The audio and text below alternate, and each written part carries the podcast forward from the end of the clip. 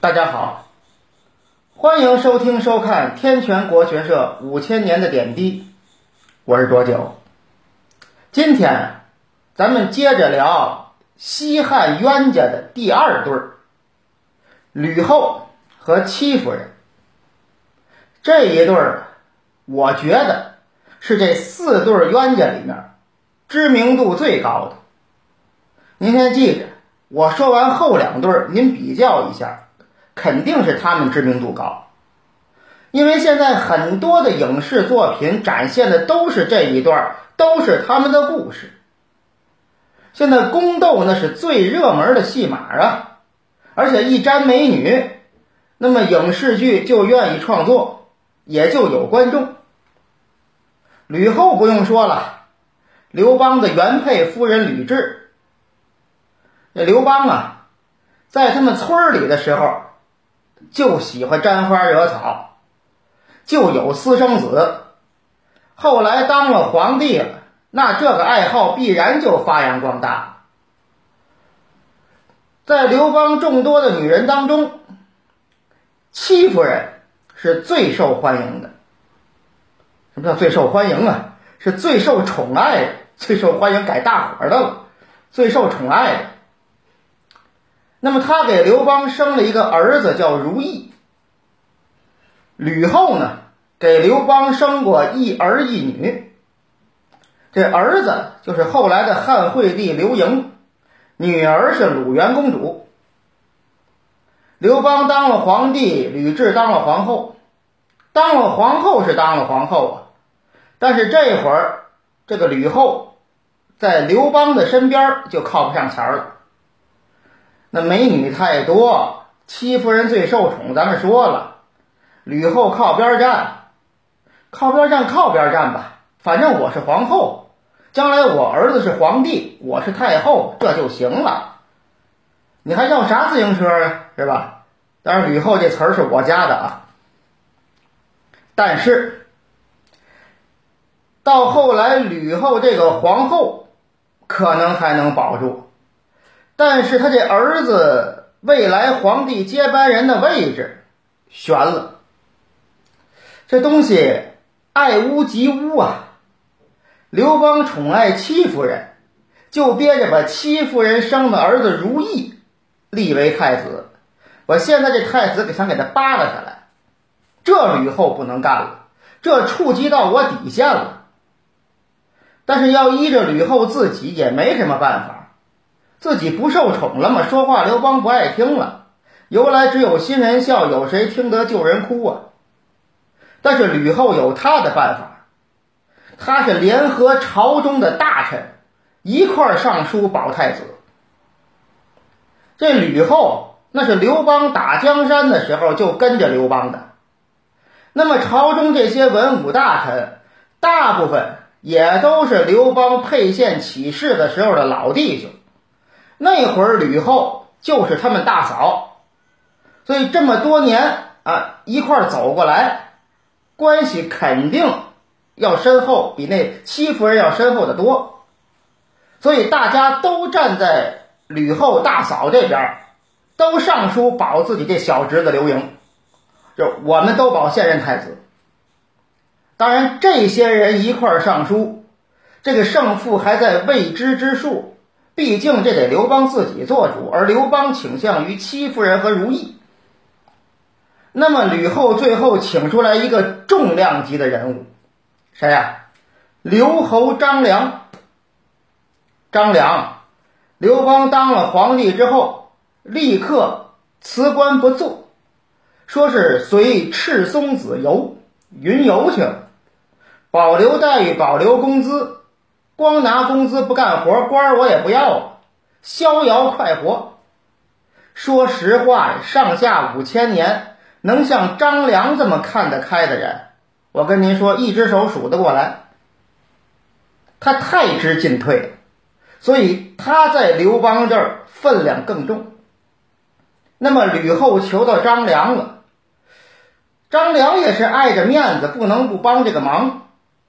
那么张良又请出了四位重量级的人物，四个白胡子老头儿，就是传说中的商山四号，号一个白字边一个告诉的告，就代表白的意思。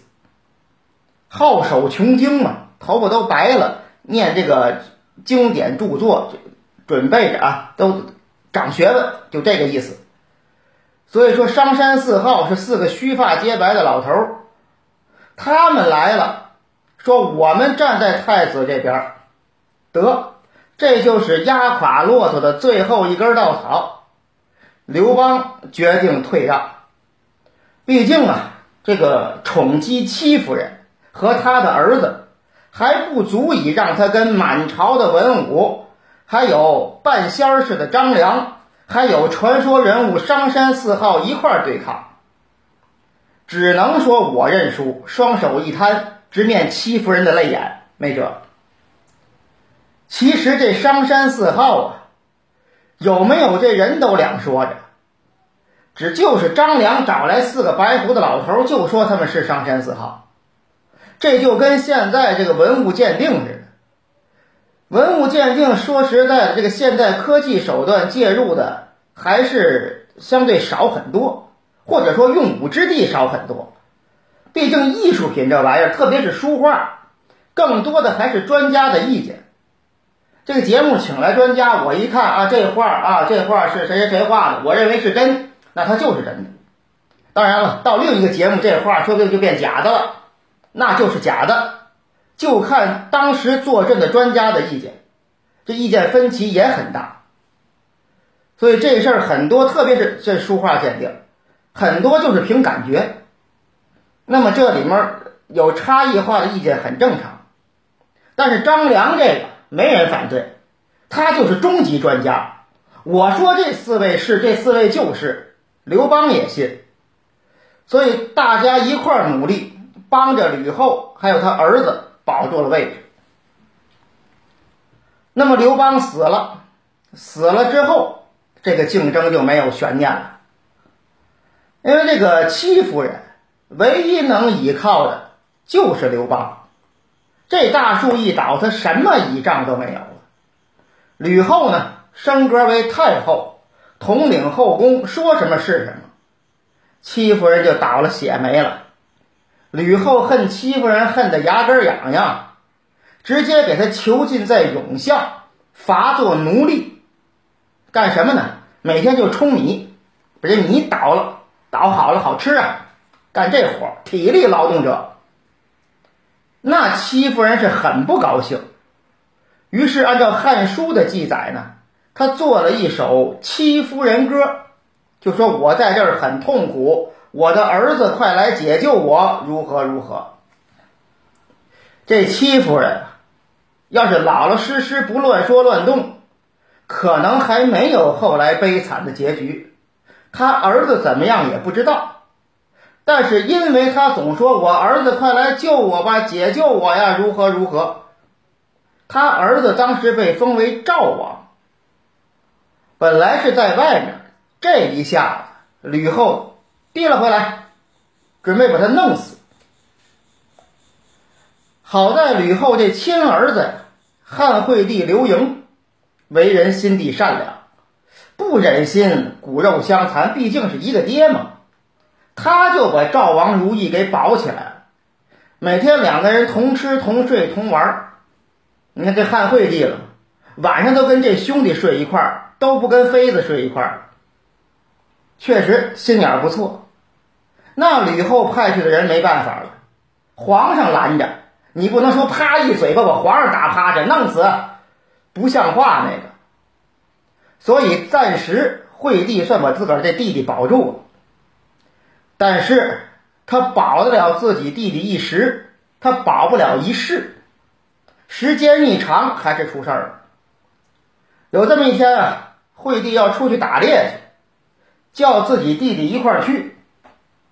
这赵王如意呢，懒，睡懒觉，不愿意起。反正时间也长了，这惠帝的警惕性也放松了。他一看。不愿意起，算了吧，你睡吧。回来咱俩一块儿吃到吃饭啊。那会儿没有早点，叫朝食，但是他是吃完了，得打猎前得吃完了走。就说呀，回来再一块吃饭喝酒吧，走了。等再回来一看呢，完了，这兄弟变尸首了。那吕后工作的效率是极强的，抓紧点滴时间完成任务。赵王死了，戚夫人那儿。那还戚夫人哥呢，还我儿子救我呀，弄掉这个姓吕的呀，当当还还说着这个呢，这吕后能饶得了他吗？其实戚夫人这会儿应该低调低调再低调，稍微说一点话就有可能给自己引来大祸，就是后面的悲剧。当然了，咱们是知道后面戚夫人的遭遇，所以觉得是这样。但是以戚夫人的角度来说。正常人一想，我原来是皇上最宠爱的美人儿，现在都已经到这儿冲米了，我的境遇已经是最悲惨，我都是奴隶了，我还能再惨吗？还能惨到哪儿啊？他是没想到，这吕后的手段都出了奇了，想象力太丰富了，找人把这戚夫人手脚都切了，眼睛挖出来，然后呢？耳朵熏聋，灌了哑药，又聋又哑又瞎，没手没脚，给扔到厕所里，起了个名字叫人质，就是人形猪。然后这吕后对自己的发明创造很满意，把自己儿子叫过来，来来来来，儿子，你看多好玩，你看看看，就这，哎，他是原来的戚夫人，你能想象得到吗？反正就这一段啊，我就得感慨两件事儿。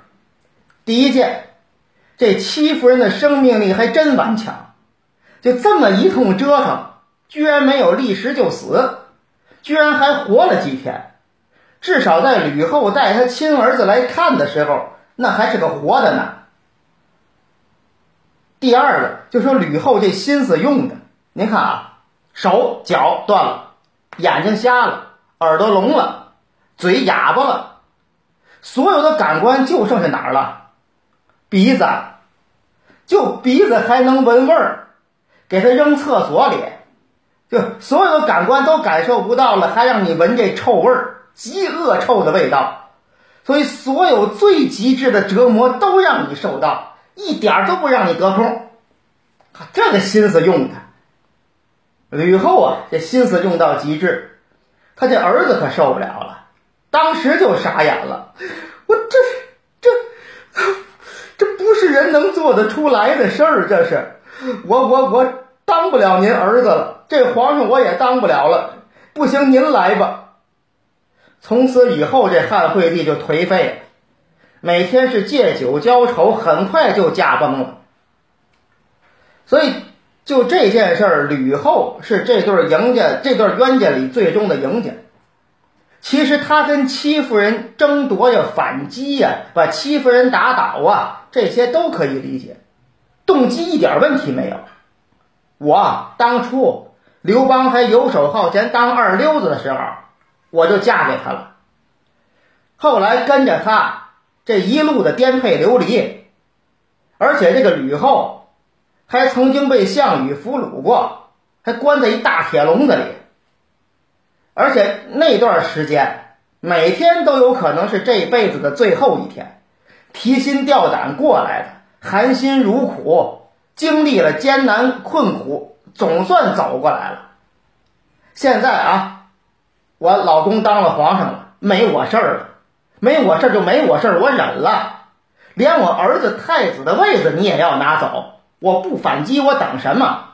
这个合情合理，而且确实，你这玩意儿吕后她保住自己的这个应有的东西，你说不得什么。只不过就是说呀，手段过于凶残了，有点矫枉过正、防卫过度的意思。其实吕后啊，对刘邦其他的。那些个女人和那些女人生的儿子，还都不错，比如淮南王刘长等等等等，都还算照顾，至少没有视为眼中钉、肉中刺，必须要除之而后快。大概就是因为这戚夫人涉危及到他最根本的利益了，所以他要反击，他要用极残酷的手段来对付你。那么作为戚夫人来讲，我只能说她根本跟吕后就不是一个量级的对手。她被刘邦宠爱也好几年了，这好几年你完全有时间发展你的力量，但是戚夫人没有，很天真呢，很傻很天真，就觉得我只要傍上刘邦皇上这棵大树，我就完事大吉，我想怎么着怎么着。他是不知道皇上也有不能随意妄为的时候。而且刘邦一倒，他就什么都没有了。但是说这两个人的悲剧呢，根源在于这个专制皇权之下，这些女人是依附于一个男人，而且呢，他们所有的利益都来自于这个男人，或者说来自于男人再往下下传的这个权利，所以他们必须为了这个去撕咬。根源在于这个男人。但是他们只能互相撕咬，就像《红楼梦》里的连二奶奶和这个尤二姐一样，所以对他们两个人来说，他们都是悲剧人物。那么好，今天咱们就说到这儿，谢谢各位，再见。